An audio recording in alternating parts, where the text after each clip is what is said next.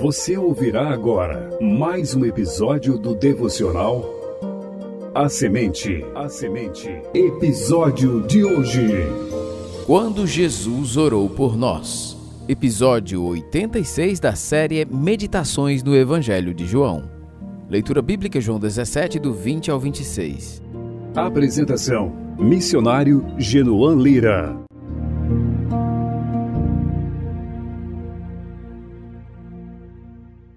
Certa vez, um amigo meu estava em apuros por causa de uma enfermidade. A situação era crítica e não havia boas perspectivas de cura. Quando ele já começava a perder a esperança, leu o capítulo 17 do Evangelho de João. Sua atenção foi imediatamente captada pelo versículo 20, onde está escrito: Não rogo somente por estes, mas também por aqueles que vierem a crer em mim por intermédio da Sua palavra. Meu amigo não recebeu a cura física imediata, mas seu coração foi reanimado ao perceber que na oração sacerdotal Jesus havia orado por ele. Enquanto intercede por seus discípulos, Jesus olha adiante e apresenta ao Pai as futuras gerações de discípulos que iriam levar em frente a sua causa. Através da pregação do Evangelho, muitos colocariam sua fé nele. À semelhança dos primeiros discípulos, eles iriam enfrentar os mesmos perigos. Por essa razão, Jesus ora por eles. Novamente, Jesus toca em um ponto-chave para o avanço e a credibilidade do Evangelho no mundo: a unidade cristã. Dessa vez, ele acrescenta que a unidade é indispensável para que o mundo creia que tu me enviaste.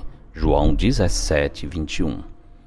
Evidentemente, o Senhor Jesus nunca propôs unidade às expensas da verdade. Afinal, ele mesmo disse: Conhecereis a verdade e a verdade vos libertará. João 8:32. A verdade é que sustenta as bases da unidade.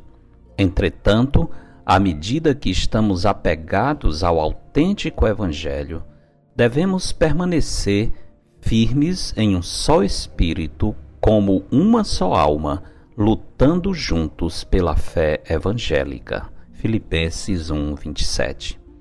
A unidade cristã é um poderoso argumento confirmatório de que Jesus realmente é o enviado de Deus. Nos versículos iniciais da oração sacerdotal, Jesus pediu que o Pai concedesse aos seus discípulos proteção, unidade e santificação.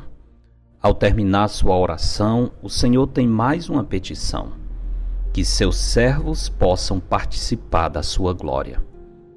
É isso que vemos em João 17, 24. Pai, a minha vontade é que onde eu estou estejam também comigo os que me deste, para que vejam a minha glória que me conferiste porque me amaste antes da fundação do mundo. Aqui Jesus fala do seu último desejo antes da sua morte. Desse modo, revela quão grande é seu amor e como ele preza pela comunhão com seus discípulos. As petições do Senhor em favor dos discípulos são maravilhosas e tornam-se ainda mais significativas quando nos lembramos da unidade perfeita que existe entre o Pai e o Filho. Os dois têm a mesma vontade e o mesmo propósito. Portanto, podemos estar certos de que o Pai responderá favoravelmente à intercessão do Filho. Essa certeza podemos ter pelas próprias palavras do Senhor Jesus, por exemplo, em João 11:42 quando ele declarou que o Pai sempre o ouvia. Se você é um discípulo de Cristo, alegre-se. Ele orou e continua orando por você. Nesta vida, ainda passaremos por dores e reveses.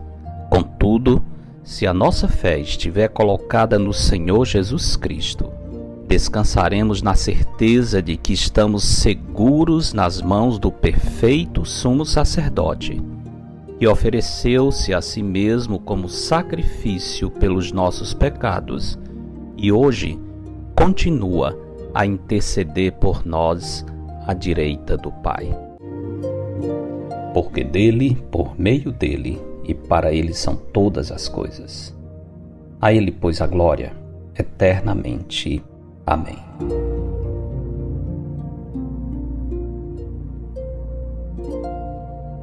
Eu sou o pastor Genuan Lira, missionário da Igreja Bíblica Batista do Planalto, em Fortaleza, servindo com a missão Maranata.